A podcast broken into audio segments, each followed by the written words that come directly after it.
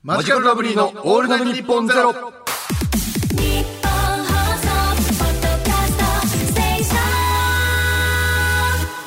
こんばんは村上です。その通ってる八百屋です。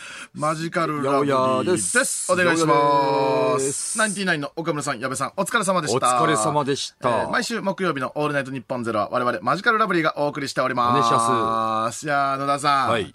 えー祝日でしたいつですか？はいいつがですか？えっ、と、今日。今日今日が今日、昨日、はい昨日っていうんですかね。はい日が、えー日をまたぐ前の日ですね。そうですね秋分の日ということで。秋えー秋ってことですか？秋の、秋を分けるというね。秋を分ける秋分の日でございます。間違いなく秋ってことですか？今日は。そういうことでございましなるた。暑かったですけども、秋ですね。半袖で。ですけどもね。しっかり全員半袖です。全半袖。こんなんでしたっけ、はいあの、暑い暑い言ってますよ、作家さんが。23.6度です、今、ブース内。ん暑い暑い全然窓開けて寝るしな。うん全然まだ大丈夫。エアコンつけてます、つけてるつけてるはい全然つけてるはい。あの、まだまだ余裕でございあまして。のまだ家はいの、あの、夏食うようなアイスまだ入ってるもん。なんか、スイカのやつとかさ。氷系のやつとかね氷系、カルピスのさ、棒のやつ、カルピスバーとか。ありますね。まだあのあ、うちもありますし、でも秋のも一応仕入れておりまして。あれ？秋のアイス。秋のアイスもう出てるんですよ。あの、栗とか芋とかのやつが。アイスまんじゅう栗、ね、入れてます。はい好。きですね、アイス、やっぱ。アイス大好きなんでね。いや、でもまあ全然この涼しくなってこないんで、は長袖がね、長袖を出したんですけども、全然着る機会がないですね。だってこの前さ、はい。そのロケでさ、はい。もう午前中からもう夕方までいましたけど、はい。真っ黒に焼けましたからね、あの時ね。夏でしたよ、本当何の時でしたっけ？あ何のやつですか？のー君が一瞬で帰ったやつあったじゃないですか。私が一瞬で帰畑で。ありましたね ありましたね。まあ、めちゃめちゃ暑くてびっくりしました番組名ぐらいは言っていいんじゃないですか。まあ突破ファイル突破ファイルありましてやつでね。あなたそういやそうですね。うんびっくりした。あんなに、もう、すごい、に俺30度ぐらいあったんじゃないかなと思った。あ、あったと思うよ。うん全然。だって焼けてた、あの、えっ、と、ディレクターかな ?AD さんかな？なんか。あの、半袖の女性がさ、ん肩まで T シャツめくっててもう真っ赤になってたからね。真っ赤になってたうん夏じゃん。ねえ夏でした、ね。こんなんでしたっけ、9月って。はいえー私はあの車内で、えーっと5時間近く待機して、えーえーじ7分ぐらいで帰りました。8時入りの15時ぐらいに出番があって、で、15時半に帰ってましたね。はい、あのーでしっかりビールは飲みました、でも。で、帰り際ニコニコしたら、最後ですつって。何がだよ。なんか、帰り際に最後です、もう。最後です、皆さん。私はもうこの仕事が大好きです。またよろしくお願いしますって。ビールを飲み飲みまして、本当に最高に美味しいビールをいただきました。気持ちよかったですよね。ありがとうございました。えー、ということで、まあ、あの、お月見とかするんですかあなた？お月見でも僕ね、はやっぱ、火曜日が中秋の名月って言ってね、あの、ねお月見するチャンスなんですよ、団子。白い団子で。はい。一応ね、あの、置いてはいるんですよ。何引っ越してから、い。まあ、去年の R1 優勝後に引っ越してから、ベランダがすごい広くなったもんですから、家庭菜園とかやってますね。家庭菜園とかやってる一応テーブルと椅子は置いてあるんですよ。あらお月見チャンスじゃない？お月見チャンスなんですけど、その、やっぱね、難しくて、その、塀が高くて、見えないですか？月が。買った椅子ではもう何も見えないですね。結構お尻がくぼんでるタイプでいいあー、気持ちいい椅子。深いやつなんですねう買ってしまって、ちょっと立たないと無理やっぱなんで。りね、背伸びしながらっていうのは、やっぱりちょっとお月見というそのイベントに反するよね、何かね。反しますねやっぱゆったりとしたこの涼しい秋の夜長を感じたいわけですからね。私でもこれ結構ね、僕やれてないですけど、お月見。この、な、なんつうの、この、イイベント、弱いイベント、ん。イベント二軍みたいなのあるじゃん。うん。あれ好きなんですよ、私。だからこうできる、そう、イベント B、B チーム。B B チそーム。の、あの、す節分とか、あ七夕、ん。もう全員100%名前知ってるけどやらないやらないやつね。うん好きなんでね。ーだえ、じゃあどうししてんの？そのベランダとか、はい。え、お月見してるわけ？えっとね、月は、あの、見るは見るんですけど、その、特にやることは今ないですよね。集まれないし。集まれないし。うん。あのー集まれる時とかはお月見とかやってましたよ、私。あ、そう。うんお団子食って。そうそうそう。やっぱりその酒が飲みたいんで、とにかく。うん。で、クリスマスとか、そのイベント A あるじゃん。うんその正月とか、うんちょっとやっぱ人が多かったりとか、んなんかその酒に集中できないことが多いのよ。だから、ただこの、やっぱ月見、子供の日、うん。節分、うん。あの辺はやっぱり酒に集中できるわけですよ。その、浮かれてないから、みんなが。あうんあと、その日に集まっててもいいし。クリスマスに集まるとなんか、す嫌じゃん、なんか。い嫌っていうか、ううん、ん。別にもうお前、イベント関係なくていいんじゃないですか、もう。そうなんですよ。それ毎日飲ん四六時中飲んでる 四六時中飲んでるんですけど、その、その、飲んでいい日じゃん。一応ちょっとそのなんか、毎日飲んで、なんだか悪いなっていう、その、ちょっとその気持ちはあんのよ。普段は。時間、時間とかにしたらもう一日のさ、何が？そのもう、毎日飲むのは確定で、うんうん酒の時間っていうのをそ。の、フィーバータイム。フィーバータイムじゃあフィーバータイムは、でもやっぱりその日によって違うからさ。イーグン、イーグンのイベントでさ、その むちゃくちゃしたの、毎日あるイベント。毎日あるイベント。村上の酒フィーバータイム。死ぬぜ。1時、うん、そうだね。1時から2時半だ1な。時から2時半がフィーバータイム。うんそこが一番好き、私は。うん、2時半から、2時半に帰りたいから。そうだね。帰るときはね、うん、だからその月見ちょっとできませんでしたけどもね、来年とかやれたらいいですね。ねえうん。あとあれですよ、月曜敬老の日で休み、またその日も休みだったらしいですよ。あれですか？あ私はものうちょっとごめんなさい。本当にちょっとじいちゃんばあちゃんに言われるけど、全く何のあれもなくて。あれですか？大阪で11捨てかました時ですあ、かそれですかね。僕らが大阪で11捨てかましてた日じゃないですか、これ。あ、それですね。11ステ11ステージ。この日ね、引くようなスケジュールだった。もうなんだったら前日幕張が一日中あって、結構帰りがもう遅かったんですよ。うん僕家着いたの5 6ぐらいあって24時ぐらいに帰って、6の後ですかね。いろいろあって1時ぐらいに、んまあ寝たのかな。うん、寝ましたね。で、次の日、もうそのまま新幹線が6時なんですよ。うん。で、6時に乗っうんて、そのまま大阪着いたら、まあ、すぐに NGK ナンバーグランド花月行って、早いんでね。からね、うん11捨て、もう、行ってすぐ寝た、行ってすぐ寝た、行ってすぐ寝た、こううん11回繰り返しまして。そうしないとやっぱ11という数字はね、なかなか難しいんですよ。難しいんですよ。もう、記憶ないですよ、途中からもう。うん。申し訳ないですよ。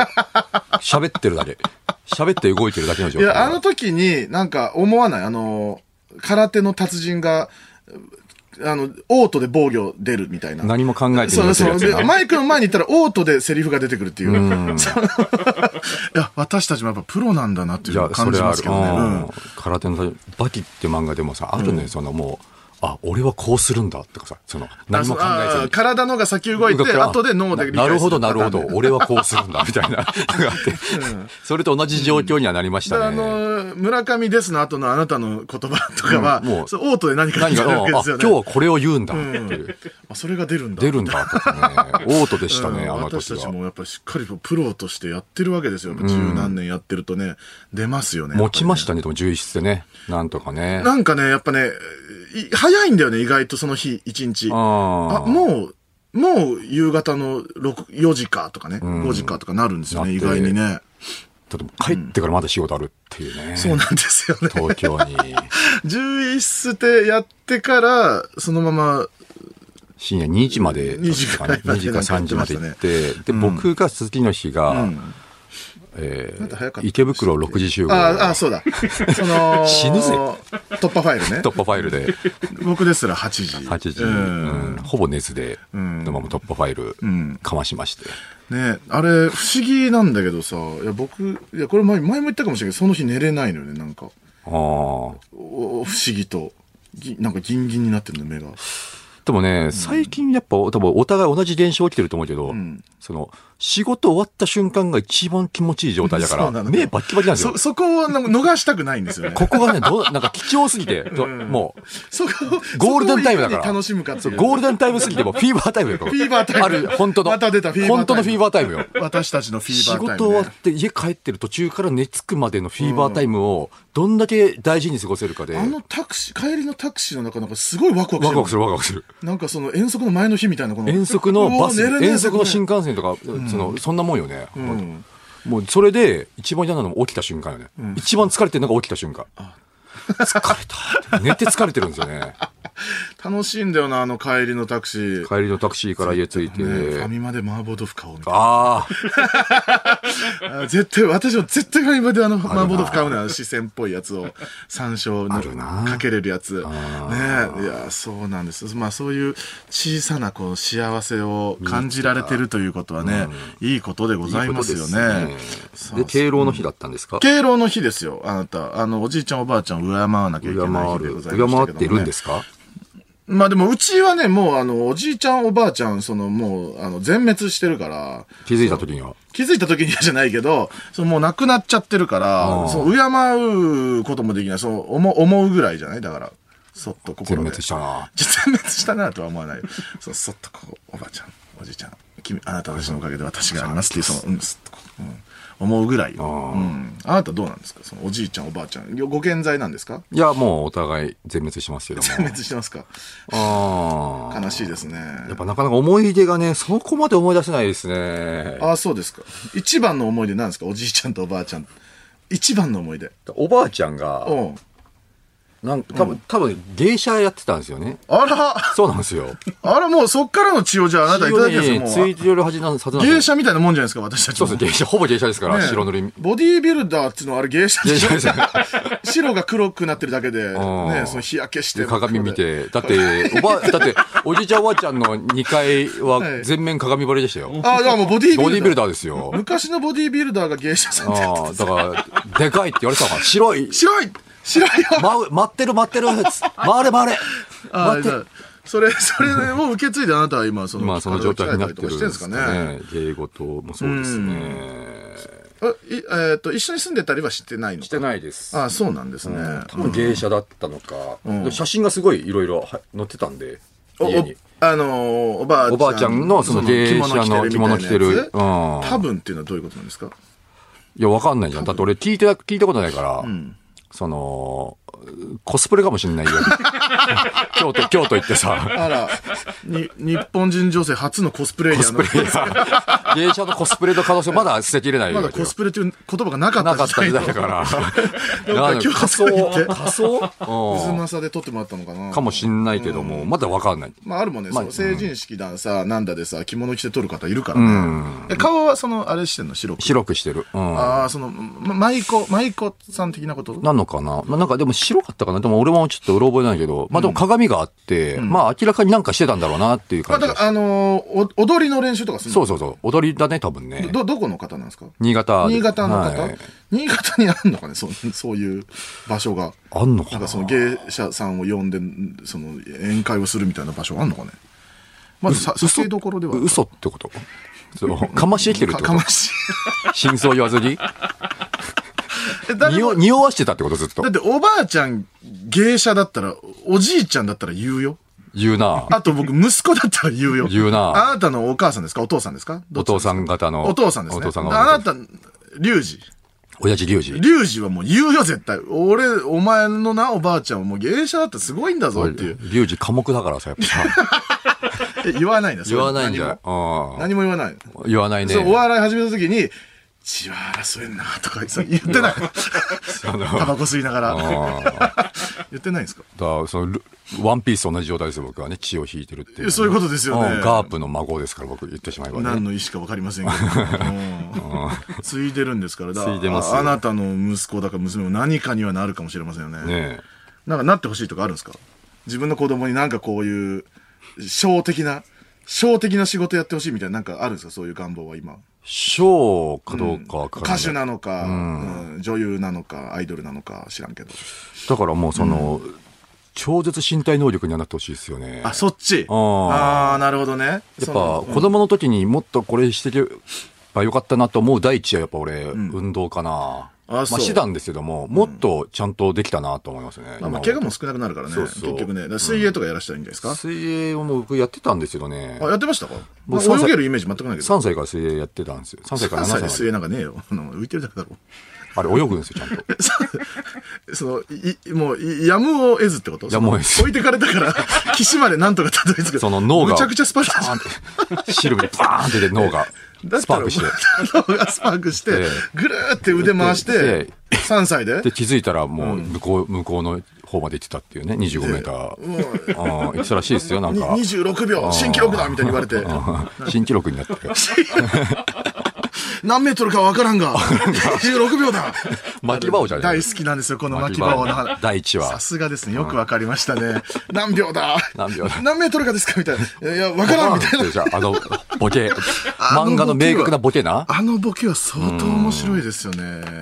水泳やってましたね確かに。でも、だから水泳やってたけど、俺、普通に、まあ、泳げますけど、別にそれで何かが良くなった。心肺機能も弱いし、何かが強くなった気はしないですね。どんぐらいやってたのら4年間で、小学1年生までなんで、3歳から7歳まで。ちょっと若すぎるんじゃないですか？うんいやちっちゃい頃にやってたものって、やっぱ身についてないよ。だって俺、なんかひらがな書き方教室みたいなのずっと通ってたんですけど字めっちゃ汚いし、僕、この間泳いでたじゃないですか。泳いでたあなた見ましたよね。見た見た見たお泳げてました。泳いでた泳いでた綺麗だった。泳げて俺多分一番綺麗だったと思う。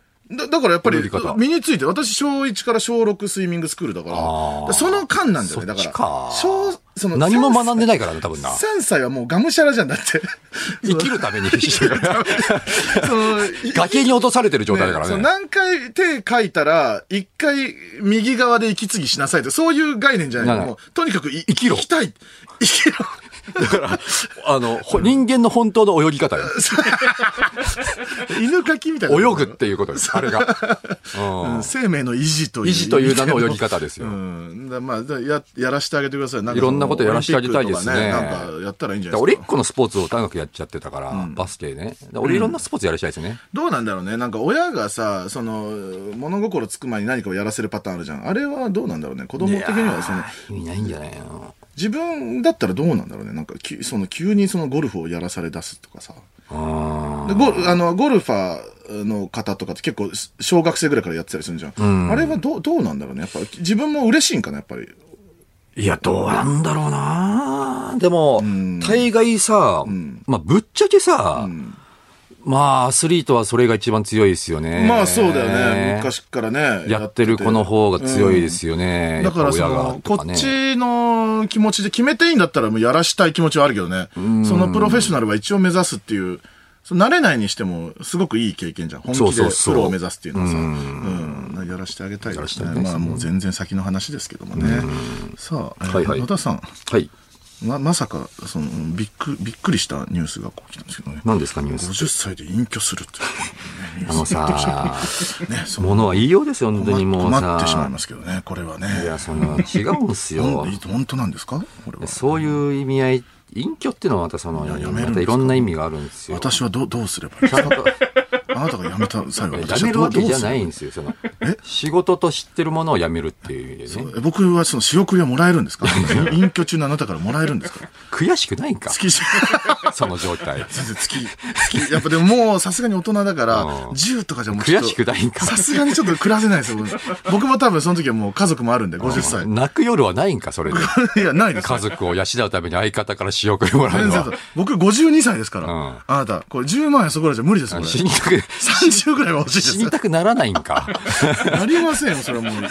コンビは一心同体、これよく言ったもんですよ。だから違うんですよねな、んですか？いやめるんですやめないやめないどう説明してくださいよ、これ。こういややってるんですよ。説明義務があるんだよ、これには。でそうもうだ私はそう、一心同体なんだから。働くは働くよ。働くって一般的に見たら働いてるよ、きっと。その、でも俺はその、自分がそれを仕事としてないものってあるじゃん。今も。働いててさ、はいはいこれを仕事じゃねえなっていうのあるじゃん。うんはいまあそれだらけにしようっていうので委員長ですよ。じゃあ、ゲーム系はじゃああなた仕事じゃないんでいいんですね。そうですよ。まあ、まあ、筋トレ系もゲーム系。だからその、あなたの、その、ゲームのね、すごいもう今度ハード出しますと。ついに野田さん、野田、なそう CEO がもう、ハードを今度出す次世代型。それの記者会見の MC は僕がやっていいってことですね。まあ、それは MC やったらいいし。助かります。ありがとうございます。ありがとうございます。はいはいはい。それはもうあの、仕送りじゃないですもんね。それはもうちゃんと仕事として。はいはいありがとうございます、本当に。どんどんあの、頑張っていただいて。あ、あでもゲーム出るんですか、僕の？はい。ゲーム出る、出ます僕のゲーム。今度出るワールドなゲーム。何がですか？私が？はい。あなたのゲームに？はい。えーもう出てもいいんだったら出ますけど。はい。5枚もらっていいですか？5万円ですか？5万円で。?5 万円は何できるんでしたっけ？5万円はなんかボスになれたりとあ、か、5万円でボスになれるなれたりするんで。まあでもそこはでもやっぱり相方チャンスがあるでしょ。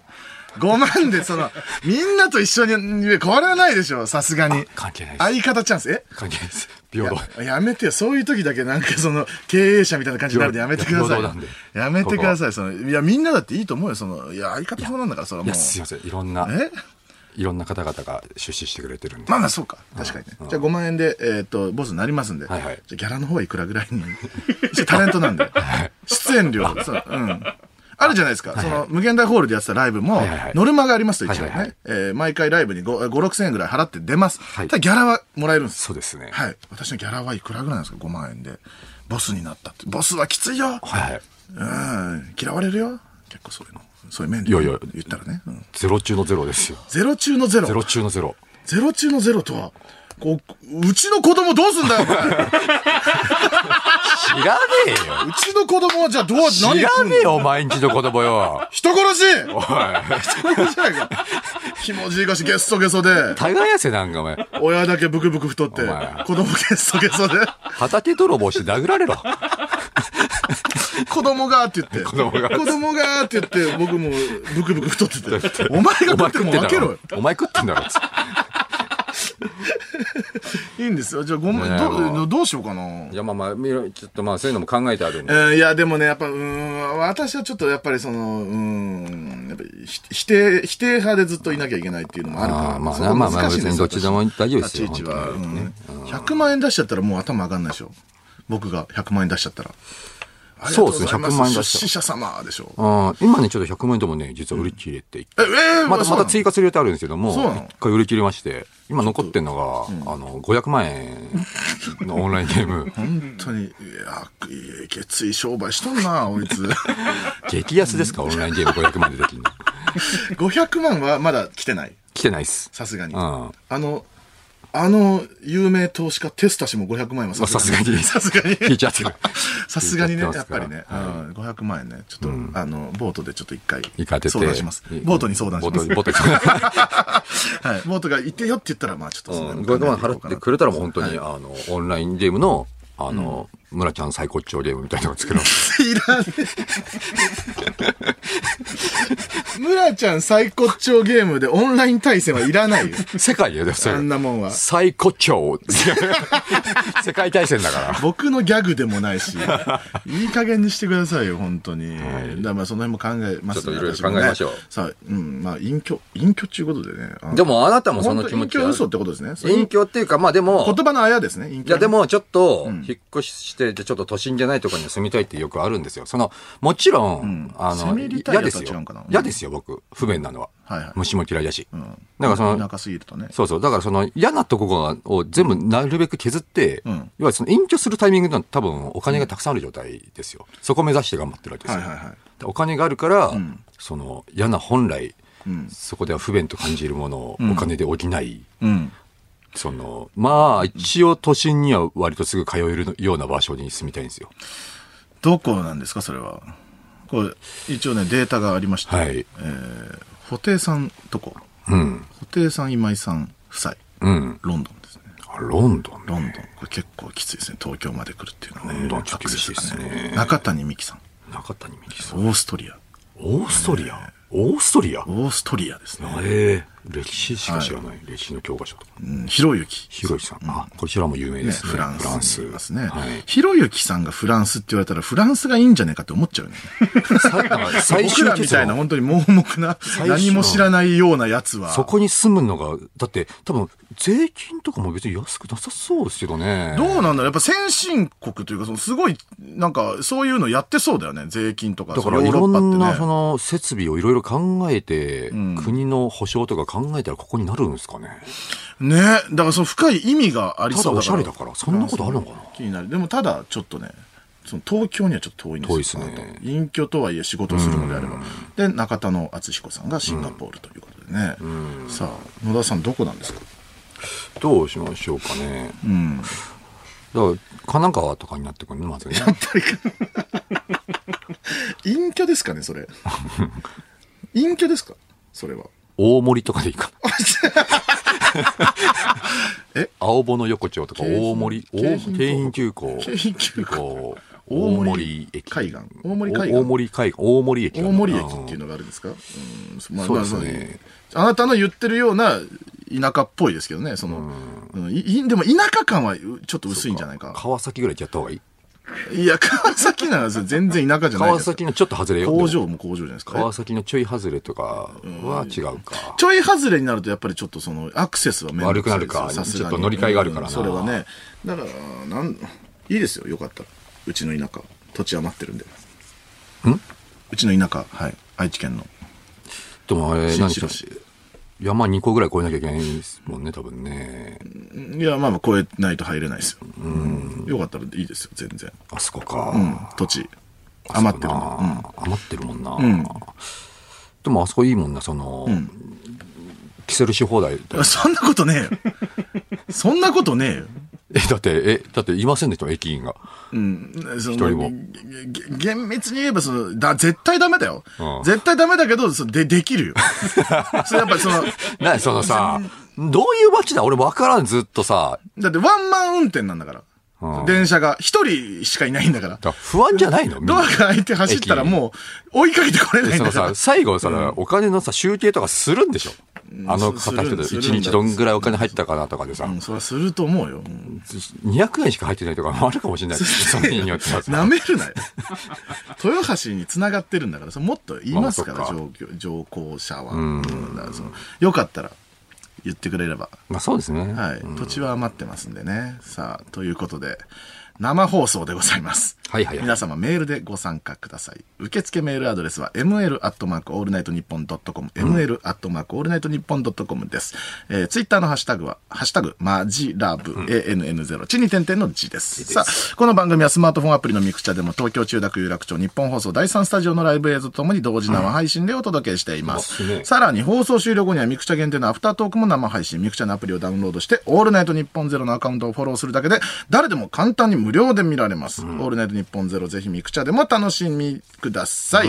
ということで、マジカルラブリーのオールナイトニッポンゼロ、ぜひ最後までお付き合いください。ではここで一曲。行こうこじまじ P でお茶目機能。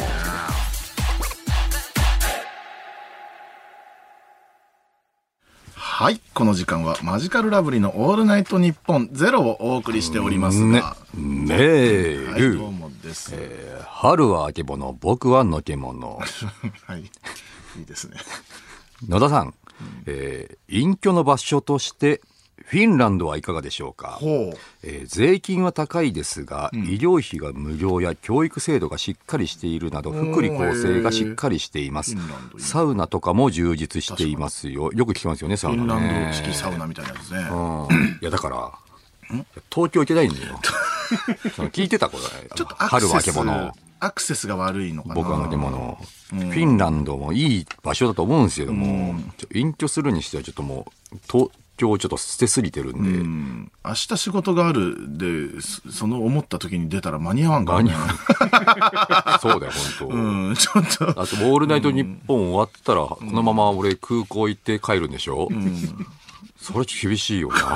これまだやってるんですか？ややってるんじゃないですか50歳で。うん、50歳すごいですね、あなた。お化けエンジンです。お化けエンジン。うん、ちょっとフィンランドはちょっと遠いなと。遠すぎるな。いいんですけど、まあ、サウナ好きですけどね、僕ね。確かに税金高いくても医療費が無料とかだったらいいですよね。まあまあね、何に使われてるか明確に分かるのはいいですよね。えーラジオネームずっと春休みでいいのに、えー野田さん、安心してください。おばあさんは芸者の可能性が高いです。なんでそんなことがわかんないえーご出身の新潟には、京都、東京と並ぶ三大芸者の町と知られる古町というところがあります。えー、なので、もしガチだったら古町芸者という可能性が高いです。えおーーマジじゃん。マジの可能性ちょっと上がったな。ええコスプレイヤーじゃないじゃん。わかんないです。古町芸者のコスプレをしてるだけかもしれそれはもう芸者だって。その場所で。ねえ。そこでそれやられたらもうプロよ。そう、わかりませんよ。それ、いいるだろうし、多分、京都のそういう擬擬音とかにも、その、好きで憧れちゃって同じ格好した人もいるだろうから。それはそれも、それはもうそれでいいじゃん、多分。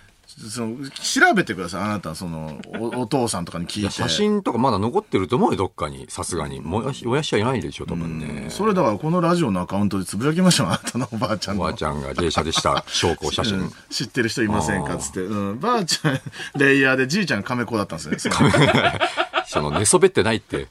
寝そべってさ、ギリギリのライン見よばあちゃんの着物と着物の間、間その、その、股を取ろうとしその、ほふく前、ほふく前進で。な、じゃあよくお、おじいちゃんそっからよく結構行ったな。手大したもんよ。触れるぐらいの距離にいるのに望遠で、大した、大したもんよ、それ。完全に寝そべった状態ですから。いいカップルですよね、それはね。うん、素晴おらしい。じいちゃんしかいないんでしょ、多分撮ってる人ももう。もうだから人気もないレイヤ人気もないレイヤー。ー人気のないレふイヤーだ。ざけんじゃねえよ。どこでやってたの、それよ。ビッグサイトどこだ ビッグサイビッグサイトでやるの古町でやればいいで、それは。東京まで来てやってるんですいや、でもちょっと、なんか調べてみて本当に芸者かどうか見たいよね。いや、羨ましいです。うちの多分お、おじいちゃん、おばあちゃん、多分本当普通の。何してる方だったのんですか？農家だったと思う、ずっと。あうん、その、あの、か、お蚕、言ったことあるね。蚕を飼ってたみたいあ。あの、糸、な。あそうそうそうそう。蚕の眉の糸。そうそうそうそう。をどうしてたんですかか蚕を飼ってた。蚕うん蚕を飼ってたは、別に仕事じゃない。蚕を飼って、売ってた？蚕。いや、あ売ってたかもね、そのい糸を紡いで。え、え、あ、蚕から。蚕が、その、要はその眉を作るわけじゃん。うんゃん。眉を多分この、剥がしていくんじゃない？うわなるほど。それでをなんかこう、糸みたいにして売るとかやってたのかなわかんないけど、その、うん、蚕をたくさんこの収納しておく、なんかこう、家具みたいのもあったし、木の、木の枠みたいな。蚕箱蚕箱みたいなやつとかもあったえし。ー、うんどんぐらいの収入になるんだろどうなんだもうでも正直その、なんていうのかな、その、もう、物々交換的なぐらいの感じじゃない？もうな。う、当時なんて。あうん。ーなるほどね。らしい、らしいですよ、うちは。うん。田舎だからね。さあ、まあ、今週もいろいろありましたけども。いや、なんかたくさん働きましたね。なんか、うん、もろもろすごいやってた気はしますけど、ね。いろんな仕事をしてきましたねいや、あれ、すごい良かったですよ、花火。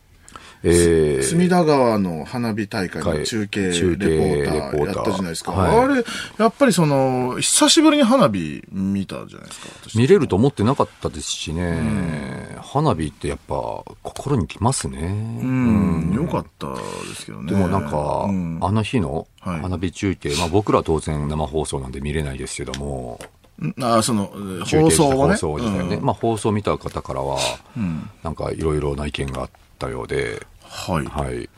ななんんかその、まあ、肝心の花火ですよ。花火、はい。花火が打ち上がってたじゃないですか。うん。この花火をですね、2台のカメラで、こう、2箇所からやって2ましたよね箇所から追ってたみたいなんですけども、まず1箇所が、まあ、僕らうんの背中越しに見える花火っていう、なんか、あのー昭和の街を再現した場所の建物と建物の間みたいなね、うんですごいこうレレトロな感じがして。でそれをカメラマンさんがなんかこう、僕らの背中をこう越しに花火をずっと映してて、はいで、まあちなみに僕らは、ちょっと花火がちょっといろんな意味を込めた花火なので、んちょっとあの、ボケるのやめてくださいって。言われてそ、れはもちろんですよ。まあ無言でただうん。見ると。うん。見ましたよ、私はいもそれ、あの、ツイッターとかでね、誰かがこのすごい良かったみたいな。で、私も、ああ、なんかいい、エモい、エモい写真だな、なんて思ったりとか。それね、あの、マジカルラブリーのこと知ってる人だけなんですよ。何が隅田川花火を楽しみに見てた方々の意見は、どけ。ごめん、まあ、それもごめんよ、それも。こっちも浸ってんのよ。ボケねえなら、どけ。一応ボケは欲してくれてるんだ。ボケるんだったら。面白は欲しいんだ。うボケねえんだったら、どけお前らは。と。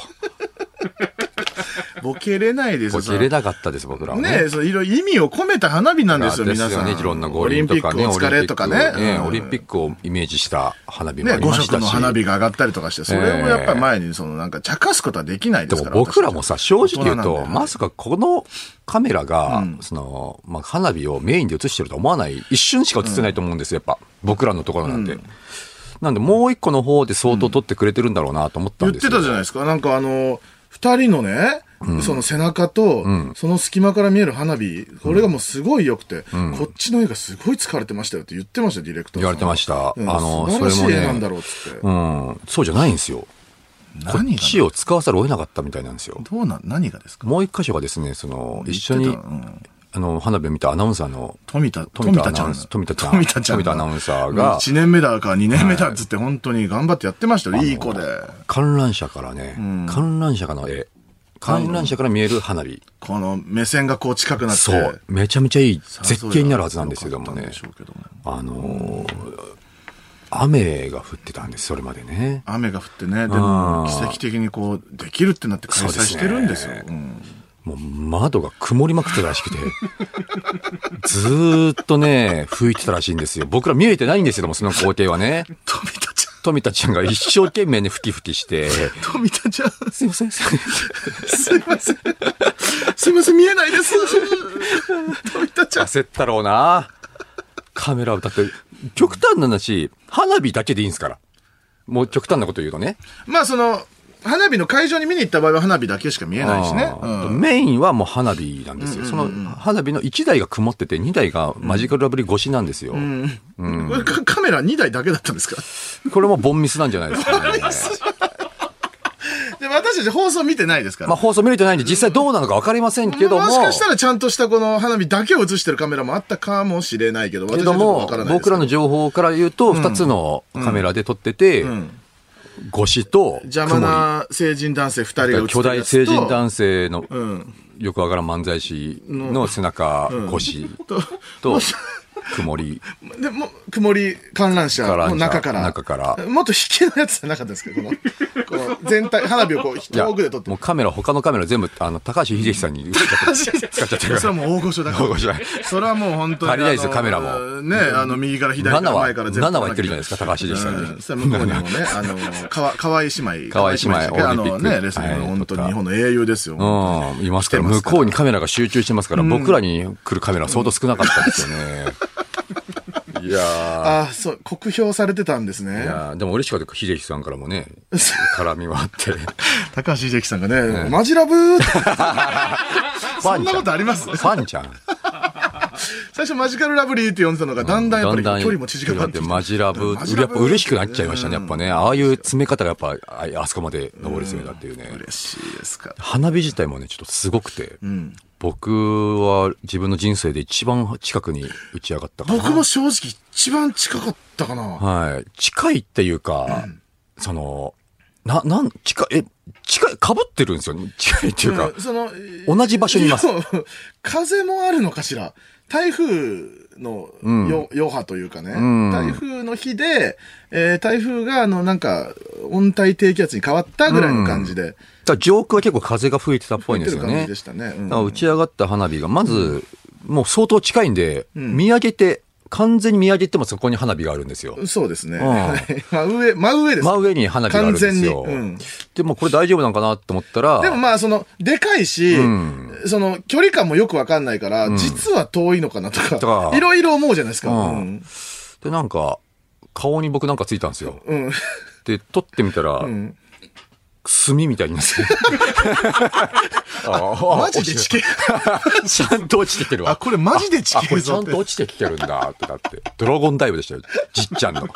じっちゃんの、じっちゃんのドラゴンダイブでした。ああんなには、あんなには盛大に落ちてきてる。あれはもう本当に死ぬから。え、え、富田ちゃん貫通してませんでした？富田ちゃん全然貫通してなかったよ。富田ちゃんは、あの、ディレクターさんの指示で、あの、こう、しっとりとこう、こう、花火は見ててくださいっていう指示だから、その、落ちてくるその花火の残骸をもう、ものともせずものともずっすごいですね。ドラゴンダイブびくともしない。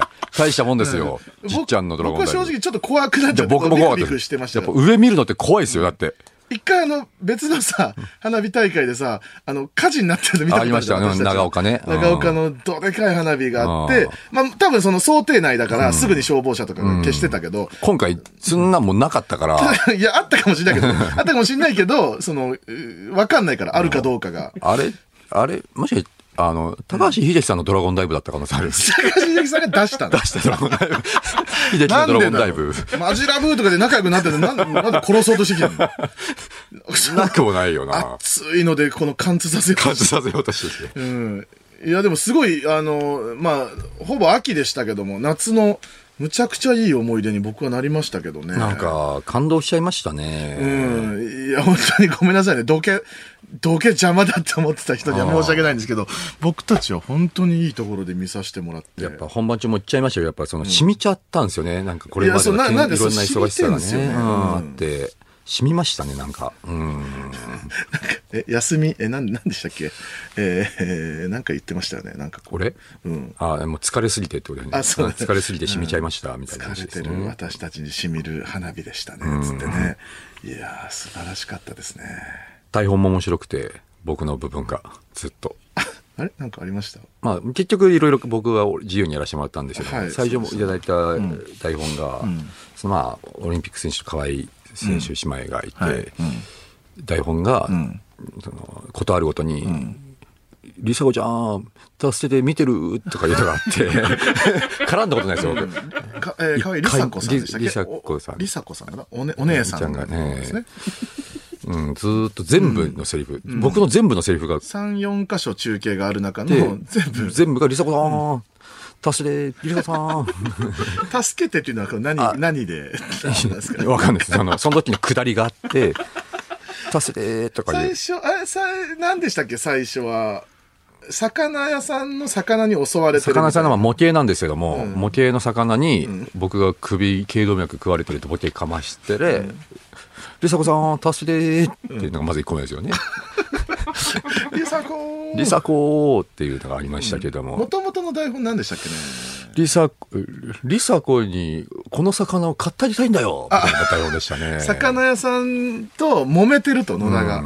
で、ちょっと見に行きましょうって言って見に行ったら、これをリサ子に買ってあげたいんだよ。って揉めてるっていう台うん、本でしたね。とてもとてもちょっと厳しかった。あと、途中の台本、花火が終わった後のセリフの台本がありまして、その台本が、リサ子、はは俺越しに見た花火はどう？っていう、その、春日さんみたいです。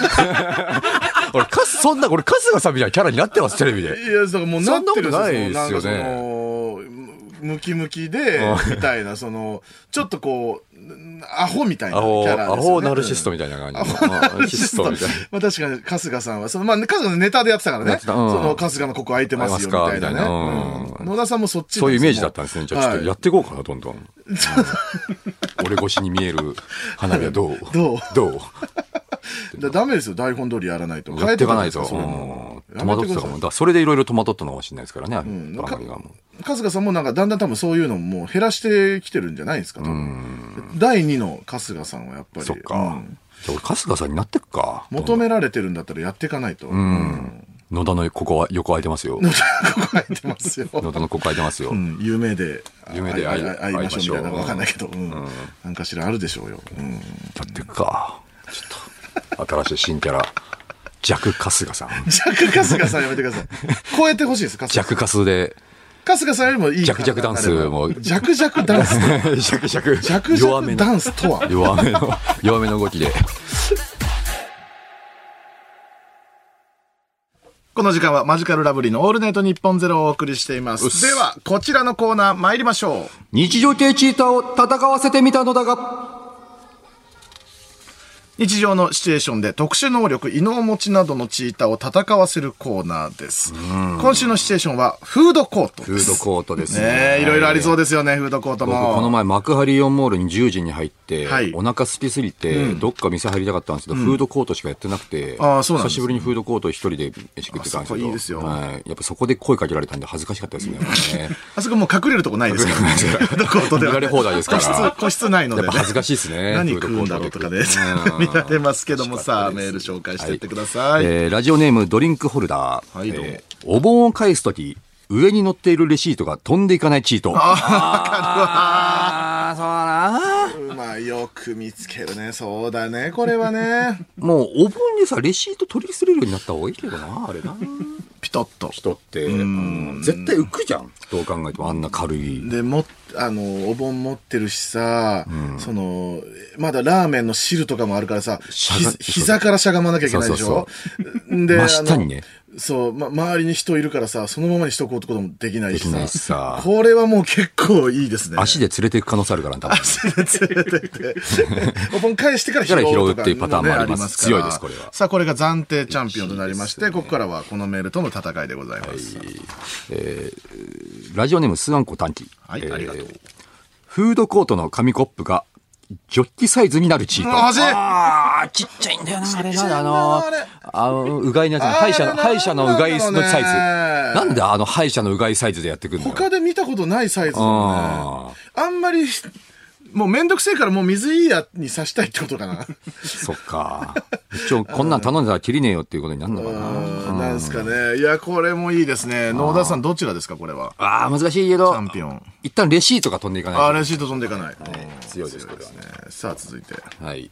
えー、千葉県ラジオネーム、えー登場2分前。い、どうも。えーそこでしか見たことない店を選べる勇気が出るチート。うわあー、あるよね、だいぶね。うんあるなわかる。これはすごいある。うん。ーうどんとかあるな、たまに。知らないうどんとかもある知らないうどん。チェーン店じゃない、知らないうどん。うん。おかゆとか。おかゆ。おかゆね。なかなか選べないですけども。うん。確かに、決まったもんしかフードコートって空気しないもんな。ななんなんだろうね。守りに入っちゃう感じはあるのかな。こんなとこで名店に出会えるわけないと思っちゃうんだろうな。まあ、それもあるからな。うん。冒険はしたくない感じの精神状態だね。どうですか？勇気が出るチート。あらこれ強いわ。考えてみたらこんなチートあった方がいいわ。すごいいい場所だからね、フードコートってね。いろいろ試せるんだけど、ね。そうそう、本来はそれをしてった方がいいんですからね。確かに。えーラジオネーム、えーギャートルエッグ。はい。えーペッパーランチの誘惑に負けず、他のものを変えるチート。知らないよ、お前の。お前の好みは知らないのよ、僕は。でも、あーなまあわかるよ、俺わかるよ、肉のねわかるよ。最後に肉になるってね、舌がね、いろいろ見て回って、やっぱ結局これペッパーランチ食う必要があるんじゃねえかっていうね、なんか。必要があるんじゃないか。なんで必要がわかんないけど、これペッパーランチを選ばない理由はないよなっていろいろ考えた結果になるんだよな。ペッあペッパーライスペッパーライスペッパーライスだってでしょあのあーとんでもないやつ。とんでもないやつありますよ。ガーリック、ガーリックあれはだってもうずるいじゃん。だってうどんはもう太刀打ちできないじゃん。できない。もう、同じとこで戦わしちゃダメよ。別で、別で食えるしっていうのが、うどんとかはね、なんか。ペッパーランチは強いよなどうしても。いやー、これはでももう、この、な、何さんですか？この方はちょっと。ギャートルエッグ。うん、その、そいつのもう、趣味趣向が出まくってるから、そのそんなにはどうなんですか？まあ、勇気が出るチートですね。勇気が出るチートこれもある種、これで含まれてますから。勇気が出るチートさえあれば。確かにね、ペッパーランチじゃないとこ行けるってことですからね。えー北海道ラジオネーム、羊ネズミちゃん。はいどうもえー、4人用の席に1人で座ってる人を1人用の席にワープさせられるチートね。まあまあまあまあまあまあまあ、これがあることによって、すごい綺麗なフードコートになりますから。うん。やっぱね、11時台に行くともう座れちゃうから、そこに。で、続々と来て、いや、その人もきついんだよ。4人席に1人で座ってるのは。でもやっぱりその、あ、あいつ気にして移動したなって思われたくないから、移動できないだけなのよ。これは。みんなが嬉しいよ、これは。でもその、んワープさせられるチートってもうリアルに考えたらびっくりするだろうけどね。シュンってなるでしょ。いや、そう、リアルに考えないそこは。そう、じゃあその辺はもう、あの、今までさ考えてこなかったじゃん。ちゃんと考えてれば怖えなと思って。現実にあったらどうなるかはかわいそすぎる今今まで無視してたじゃん。ルームルームじゃねえよ。うるせえな。ルームじゃねえよ。ボーン。誰かいるじゃないですか。どどうなんですよ、これはじゃあ。いやー、勇気が出るチート。勇気が出るチートあー勇気欲しい、やっぱ。いろんなもの食べたいね。まあ確かにね、その4人席のやつは、まあ、最悪言えばいいし、相席もできるっちゃできるからね。そうですね。えーラジオネーム、ストリート座布団。はい、どうも。えーブックだとなると、えーフードコート内の全メニューを網羅したメニュー表が出現するチート。あ、いいですね。いいですね。強いなかっこいいし。ブック。うん。いや、でも周りは見れるけどな。で回る手間を省くわけよまあ、。そうか。そう、フードコートに行く前からもう読んどいて。で、あの、気持ち高めて、うん。写真付きのやつね。フードコート内じゃなくてもいいからね、もう普通に行きで見てもいいからね、ブックっつって。電車とかで？電車とかでブック。今日のフードコートのやつ、うん何食おうかなって。マジやることない時とかさ、ブックっつって出してもいいし。うん、ブックかっこいいなこれ、ブックって言いたいだけの可能性もあるしな、もうな、途中から。ブック。うん、その見せたいもんみんなに。見せたいかっこいいから。そうみんな来てブックガッシュ、ガッシュみたいな状態になるってことでしょ、うんかっこいい。みんな集まってうん。団長みたいな。どうですか？ブックあかっこいい。あやっぱりその野田さんのそういう中二心をくすぐるメールはやっぱ強いですね。強いですね。えー大阪府ラジオネーム4トン星人。はい。えーカードゲームをしている子供に、えー劣勢をひっくり返す神の一手をアドバイスし、えー子供たちからフードコートの師匠と慕われるチート。いや、いらないよ、僕は別に。ねごめんなさいだけど。うんこれ神の一手のチートだからね。厳密に言うとね。そういうことですよねん。フードコートのフードコートチートなんでしょうか、ね、たまにやってますよ、子供がややってますよ、もちろん。カードゲームやってますけど。ども。うん。あとその、子供に慕われすぎてる大人はちょっと嫌なのよ、僕は。うん。なんかお、同じレベルなのかなってなっちゃうから。そうだな。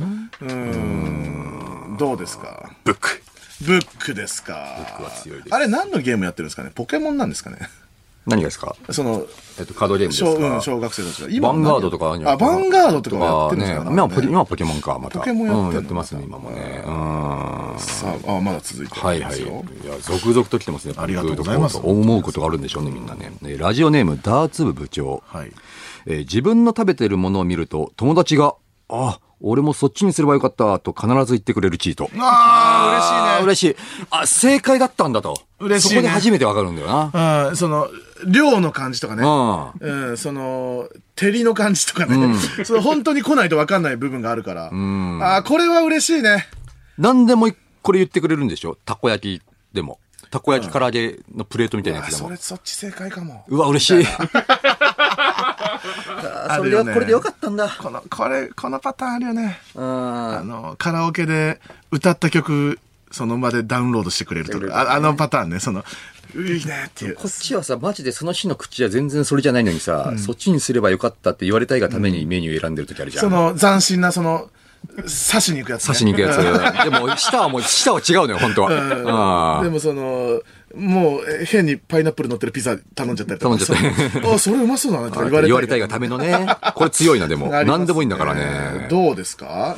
俺もそっちにすればよかった、チート。あああここに来てあ、交代。交代です。まあでも確かにこれは僕も納得ですね。本当に嬉しい、それは。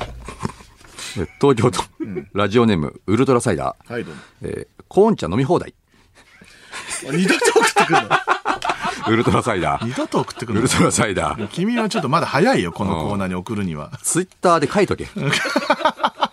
コーン茶飲み放題。試せ、そこで言った。うんいいですを見ろ。言った。な、な、なんでコーン茶なんなんですか？そう好きなんですかあなたが？うん ピンとこねえよ、コーン茶。ごめんね。ちょっとわ私は結構コーン茶は、その、選ぶと思ってるから、その、飲むタイミングとかを。うん。ご、ご、ごごめん放題ね。で採用されたんだから、本当もう、それも十分だろ、もう。お前のラジオ、ラジオ人生。はがき職人人生も十分だろ、お前。コーン茶飲み放題で乗ったんだから。ウルトラサイダー君は僕たち初めて読んでるのかなどうかな初あんまり名前ね、見たことないけどウ。ルトラサイダーもう十分だ、お前は。ありがとうねあ。あ素敵な、ありがとう。楽しいね、人生うんを。ラストはがきありがとうな。そんなことないです。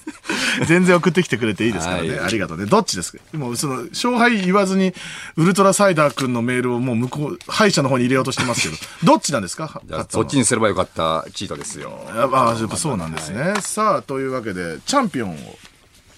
はい。はい、これはその優勝を決めるんでね、そのルーザーズ方式を取っております。はい。はい。僕ももう認めざるを得ない方式になってしまいましたので。さあ、はい。決まりました。決まりました。はい。さあ、ということで、優勝したのは誰で、誰のどんなメールでしょブックと唱えると、フードコート内の全メニューを網羅したメニュー表が出現するチート。う 結局なんだよ。結局中二なんですね。いやー、ブックは言いたいよ、やっぱ。さすがにコーン茶飲み放題ではないんですね。コーン茶飲み放題結構は、過去のね、あの感じで言うとね、コーン茶飲み放題もワンチャンあるかなと思ったんですよ。それをすると、このコーナー終わるんじゃないかと。さすがに。あ、さすがにさすがに僕ははそこよじりまして。ラインがあるってことですね。あーあとその、ウルトラサイダー君にも良くないと。よくない。うん成長しないでいいんだと。。成長しない。うんまた送ってきて、本当に。うんでで勉強、練習、えー精進して送ってきてください。さあ、ということで、えー次回のシチュエーション、野田さん発表お願いします。はい。次回のシチュエーションは、はい。はい。これですね。はい。えーはいドラッグストアですね。ドラッグストアもありますよね、い、ろいろうーね。んドラッグストアか。うん。確かにね、もうその、あらゆるもん売ってるからな。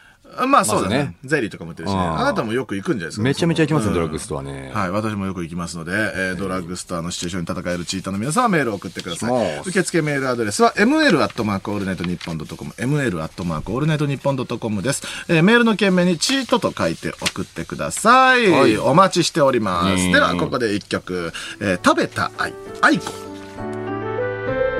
本放送ポッドキャストステーションお聞きいただいたのは、愛子で食べた愛でした。さあ、ここで番組からのお知らせです。コラボコーナーをやるよー出たー出ました野田さん来ましたよ。僕らもコラボコラボで。ありがとうございます。こう企業様からコラボのオファーが来るということは、これもう価値のある番組です。人気番組。ここでやれば、その何かしらう、うちらにもいいことがあるみたいな、そういう思いでオファーしてくれてる人気ラジオ、。ここはもう逃せませんよ。私たちはまだもう4月から始まったこのひよっこ番組でございますうわーこういうのをやってどんどん勢いつけていきたい本当にありがとうございます。さあ、真剣。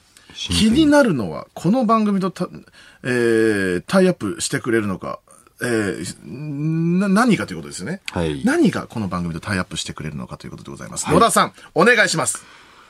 ゴースト・オブ・ツシマうーん、来ました。ゴースト・オブ・ツシマ、まさかの。えーゴースト・オブ・ツシマは昨年 PS4 で発売され世界中で大ヒットを記録したオープンワールド時代劇アクションアドベンチャーでございます、はい。えー鎌倉時代の元寇がモチーフとなっているんですね、えー主人公酒井仁が元軍に襲われた故郷対馬を守るため、えー侍の道に反した戦い方に手を染めることに葛藤しながらも、えー冥府から蘇ったものクロウドとなり活躍していく様を描きますと、えー驚異的なビジュアルで描写される美しい中世日本の姿と時代劇を研究して生み出された剣劇アクションの完成度が高く評価され世界中で大ヒットを記録しています、そしてえー今年8月に新規ストーリーや新たな敵、防具などが追加されたディレクターズカット版が PS5、なるほど PS4 で発売されました。いやー綺麗なんですよむちゃくちゃ綺麗ですからね、映像ね。やっぱその剣撃なんですよね。その無双系のやつと違って、一回一回の戦闘がやっぱね、ちゃんと向き合って戦ってるんですよね。あれがね、すごいかっこいいっすね。本当に当時の戦いってこうだったのかなって思わせるようなね、素晴らしい作品でございます。でですね、この、えーゴースト・オブ・ツシマにまだ触れたことがないリスナーたちに、ゴースト・オブ・ツシマを知ってもらいたいということで、んこの最強ゲーム芸人ラジオに話が来たわけでございます。開発してますからね、僕はもう。もう本当にそういうことなんですよ高校でやらなきゃどこでやるなんて話になって作られちゃしないよ。ねえゲーム好きな芸人とかもね。ゲームで飯食ってんですよね、いや僕はゲームでも好きだよ。ゲームに食わしてもらってますから、僕ね。やっぱりそのゲームに詳しい、ゲームで食ってる人がいいと言えばもうそのもう説得力たるやですよ。ゲーム愛に満ち溢れてますから、僕はね。そうなんですよ。はいね、ちなみに、えー、三四郎、え三四郎のオールナイトニッポンゼロと一緒に盛り上げていこうってことになってる。三四郎さん？三四郎さんの三四郎さん、有名な方ですか？三四郎さん、いや、その、いい知ってますよ。もう十数年の付き合いですから。最近の方ですか？ね。ずーっと昔から同じライブもやってますし、もうユニットライブもやってたあ、じゃないですかすか？ちょっ。と、じゃあ、後でネットで調べて。いややめてください。三四郎さんはこれもう多分別にゲームに明るいイメージはないんですけどもね。だからもう三四郎をもうクビにして、うちらで2倍やったらいいんですよ。さすがにちょっとあの心は痛みます。その三四郎さんもさすがにね、素晴らしい芸人さんでございますから、ちゃんとアピールしてくれると思いますし。はいさあ、ということでですね、一体このどんなコラボコーナーをやるのかということなんですけれども、はいはいえー、三四郎のオールナイトニッポンゼロと合同で、こんなコーナーをやります。はい野田さんお願いします。マジラブ軍 VS 三四郎軍、クロードリスナー対決まだよくわからないと思いますが。はい えーゴースト・オブ・ツシマはですね、武士として大切にしてきた誉れをはいかなぐり捨てて勝利のためならば、手段も問わない、はいクロードとなった酒井仁が主人公なんですね。うん。ラジオリスナーの中にも、そんな酒井仁のように、現実世界で、誉れを捨てた、クロードリスナーがいるはずです。山ほどいますよ。もう、その、金がり捨てた。この、はいこの時代は特にいますよ。誉れ捨てたやつなんて。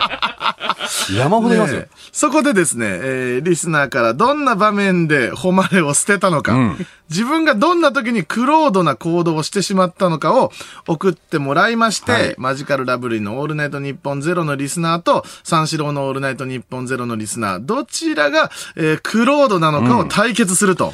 だからまだ、あのーあんまりゲームに明るくない方もたくさんいると思うので、はい。まあゲーム、なんていうか、その要はその、まあ、武士として、ん。一対一で正々堂々と戦うとか、はい。そういうので、ん。そういう気持ちで戦ってきたんだけど、それじゃ勝てないと。気づき、それでもやっぱ助けたい人がいるから、はい。まあ要するにダーティーなことをしたりとか、本来の武士とはかけ離れた行動を取ってしまい、くけども、目標は絶対達成してみせると。ありましたね。源平の時もありましたね。はいその先導を狙うっていう、ね。先導を狙うとか船で戦う時に先導を狙う。これも完全に誉れを捨ててま。ますす。まあ、だそういうのがうん現代にもいるんじゃないかと。普通のこの世界でもね、はい人の道を外れたメうんール、えーリスナーがいるんだという。今、酒井仁がいます、絶対うんに。この中に。ということでですね、まあ、えーいかに自分が武士の道から外れたか、勝利のために手段を選ばなかったのか、そういうメールをお待ちしているということですね。えーまあね誉れを、誉れなど等に捨てた。僕らなんはいてもう、とっくにもうクロード芸人ですから。もう本当に、もう、クロード漫才師。誉れなんてもう、そう持ってましたかね、最初からぐらいの感じですよね。クロードチャンピオンですからね、僕らね。はい。あれはだってもう、やっちゃいけないことですからね。ま、まあ、スタート、スタートクロード競り上がりですから。そうですよね。ああれはだって、競り上がり。やっちゃいけないんだ。ルール、まだ漫才始まってないのにボケはしてるから。あそこはだって審査査対象外なんです対象外のはずですよ。そこやっちゃってるんだうん、クロード登場。クロード登場のしてますよ。えクロード漫才。背を床につけるというこれあれはもう完全にクロードですよね。クロード、クロードです、あれは、ね。やっちゃいけないやっちゃいけませんよ。はい。だから我々が、クロード芸人が、クロードリスナーのメールをしっかり読みますんで。はい。ぜひ皆様、えー送ってきてください。はいえー受付メールアドレスは、ml アットマークオールナイトニッポンドットコム、ml アットマークオールナイトニッポンドットコムです。えーメールの件名に、えークロードと書いて送ってください。で、対決の進め方なんですけども、えー毎週、各番組でその週の番組代表クロードリスナーを決定します。ほうほうほうまあ何枚か読んで、はいまあチャンピオンを選ぶとはいいうことです。番組代表クロードリスナーに選ばれた人には、なんと、えーゴースト・オブ・ツシマの陣の道 T シャツをプレゼント。おお嬉しい。まず、ここで。ね、素晴らしい。そこでまず、あの、チャンピオンに狙ってほしいと。はいそして、マジラブ軍三四郎軍の、えー番組代表クロードリスナーをツイッター上で戦わせます。うん。はい。えー勝敗を決めるのはリスナーの皆さんでございます。それぞれの軍の、えー番組ハッシュタグですね。我々、えーマジカルラブリーのオールナイトニッポンでしたら、ハッシュタグ、マジラブ ANN0。と、えー、ハッシュタグ、ゴーストオブツシマ、カタカナで、ゴーストオブツシマをつけて、えー、番組代表クロードリスナーへの応援ツイートを投稿してください。なるほどね。だからまあ、まず僕らに選ばれて、その後、リスナーに選んでもらうってことですね。そういうことです。はい。えー番組のハッシュタグですね。マジラブ ANN0 と、えーゴーストオブツシマというハッシュタグをつけて、えー番組代表クロードリスナーへの応援ツイートを投稿と。はい、いうことです。えーその応援ツイートの多さで勝敗が決まります。はいはいすいませんね。ちょっと本当にマジ、ガちゃんチンコなんで。とした戦いがしたいんですね。ちゃんと戦いたいです。うん三四郎。三四郎と決し、はいもう決着つけようと。ちょっとルールが多いんですけども、すいませんが、えー皆さんこれで送ってくださいと。はいえーちょっと今週がですね、まあ、あの、今発表したばっかなので、はいまだメールが来ておりません。そうですね。ということでですね、えー野田クロードと小宮クロードが、番組を代表していただきます。まあまあまあ、どっちもクロードですかまあ、らね。小宮氏もやっぱさすがにやっぱあれは全部いろいろ捨ててますからね。クロードですよ。誉れなどありえないですから。ありえないですからね。ということでですね、まずその一発目ですね、野田さんのクロードエピソードをちょっとお願いしたいなと思いますが、ありますか？ありますね、やっぱり僕も。誉れを捨てた何かが。誉れ捨ててますね。はい。何ですかやっぱりこの M1 チャンピオンという誉れ。M1 チャンピオン。本来ある誉れ。非常に誉れですよね、M1 チャンピ一万チャンピオンとして過ごす1年間。はい私はね、うん歴代のチャンピオンはそうしてきましたよ。オン。まあ、本当にお忙しく。チャンピオンという自覚を持って。もちろん。やってました。はい。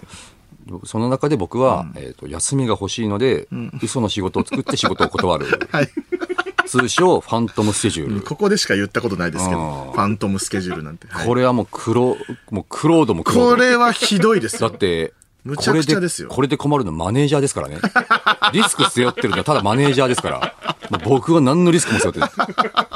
そうなんですよね、マネージャーが勝手にやりましたよってはい言えばいいんで、僕は。別の仕事で一日を抑えて、その日は何もしないというね、ファントムスケジュールでございますね。チャンピオンの釣りの年の1年間ぐらい頑張れねえのかって話がねみんなが待ってるんですよ、チャンピオンが街に来てくれることを。知らね知らねえじゃえ。ない俺に誉れなどねえ。ひどいチャンピオンの。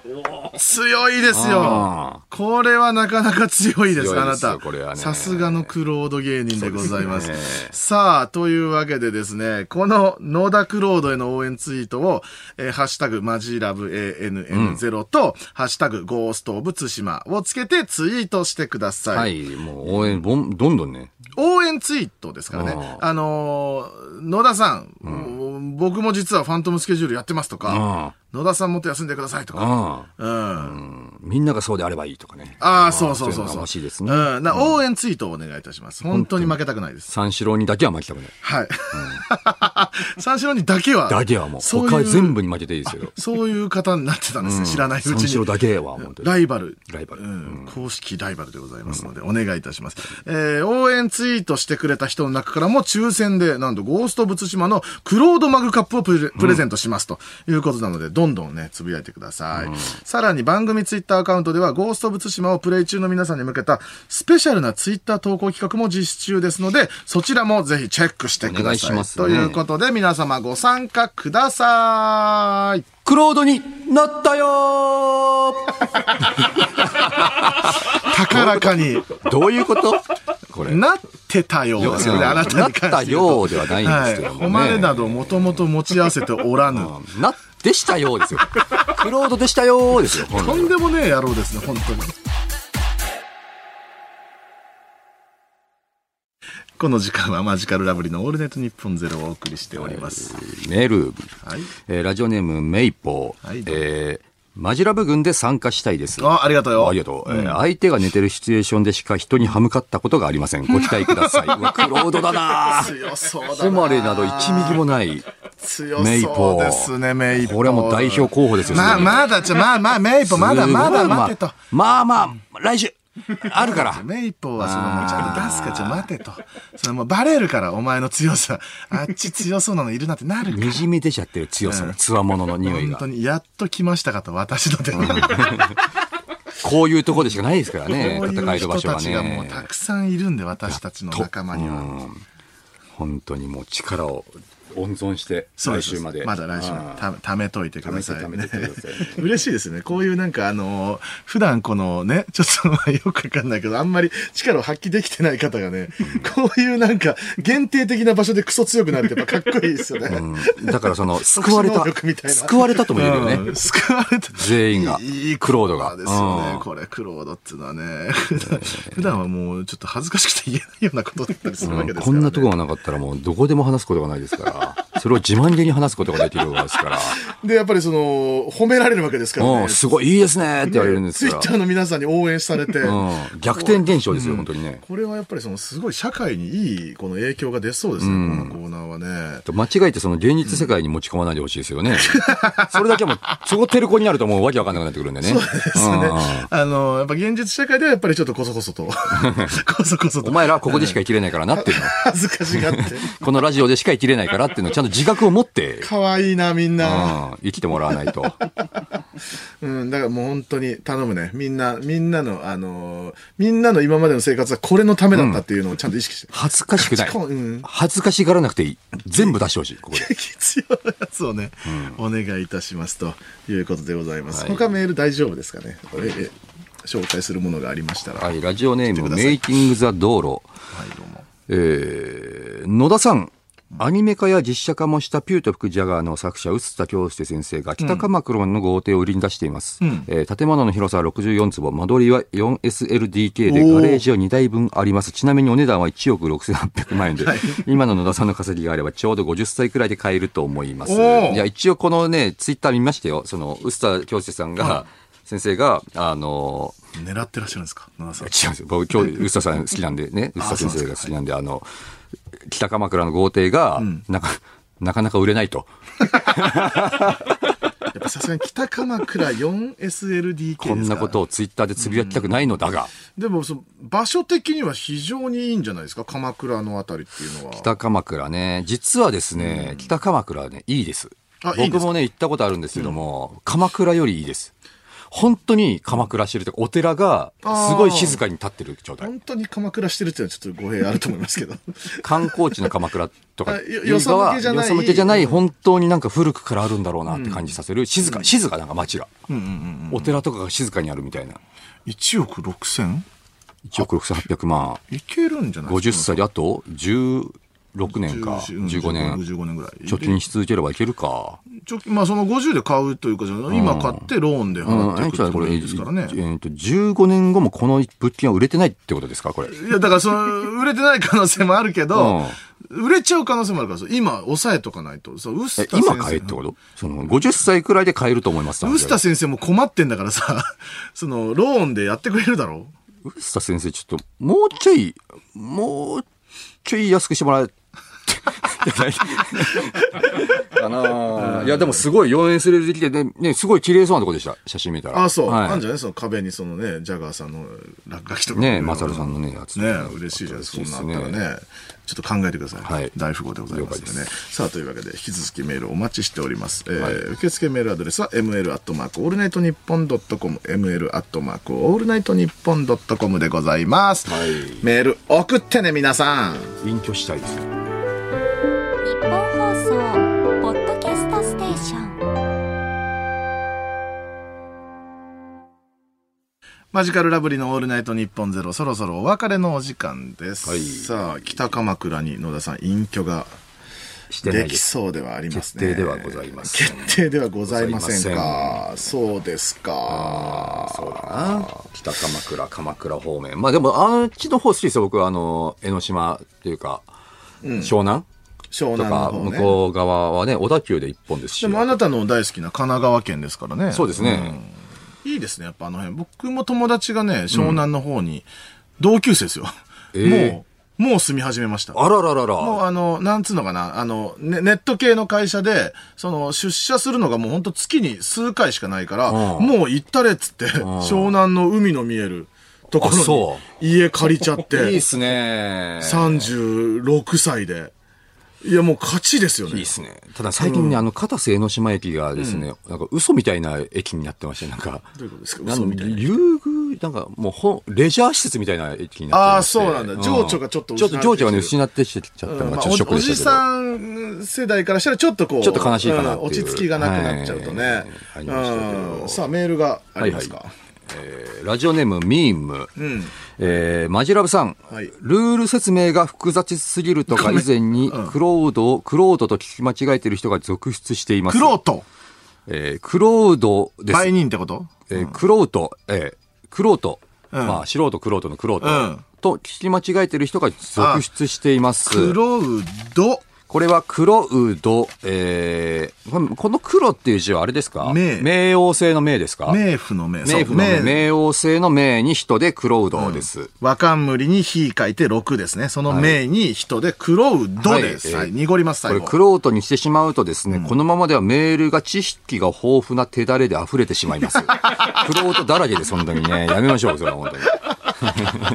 嫌ですね。そういうことじゃないんですよ嫌ですね。すごい自分の知識ひけらかしてきたら嫌ですね。それ、されると本当敗北濃厚になってきますんで。そうですね。向こうはしっかりと伝わってたらもうボロ負けします、ね。勘弁してください、それはもう。クロウドクロードです。気をつけてください、お願いいたします。はいい、や、これメール楽しみですね。なんかいいですね。なんかこのラジオっぽいっていうか、あーそっちが強い。三、えっ、と、革命ですよ。大富豪の。3が一番強くなる。うんそんな状態ですよね。その業界それダメなんみたいなやつとかね。ああ、そうそう。ね、みあたいですね。それ誉れとされてたんみたいな。そうありがたいね。うん、いろいろ皆さん調べて、えー送ってきてほしいなと思います。あ、すいません。これまた読むの忘れちゃった。ミクチャでは番組終了後にアフタートークもありますので、そちらもぜひご覧ください。ということで、えー来週からですね、新しいコーナーが始まりますので。何すん、マジでどんなん来んだろうな。ね。専門職であってほしいな。うん。うん漁師とか、漁師とかね。漁師とかでの誉れ。僕たち知らんから、ね。知らんから 何がその、ダサいこととされてるか知らんから、ね。電気系使ったらダメとかね。その、やっぱり、ダメだよね、絶対に。海に電極差し込んでパチパチはパチパチって浮き上がってきた魚捕まえるだけの。絶対にダメですよね。それはもうクロードですよ。毒クロード漁師ですよ。毒流してるんですよ。ち弱毒を流して。弱毒流して弱らせて魚がギリ死ぬ毒流あす。絶対ダメですけどあ。まあちょっといろんな業界の、えー素敵な角度から皆さん絶対お願いいたしますので、知りたい楽しみにしております。楽しみだなマジではい、というわけでね、日本放送でお聞きの方は、この後4時半から上柳正彦朝ぼら系でございます。そちらもぜひお聞きください。というわけで、ここまでのお相手は、マジカルラブリーの村上と、黒栗でした。バイバイ。ありがとう、バイバイ。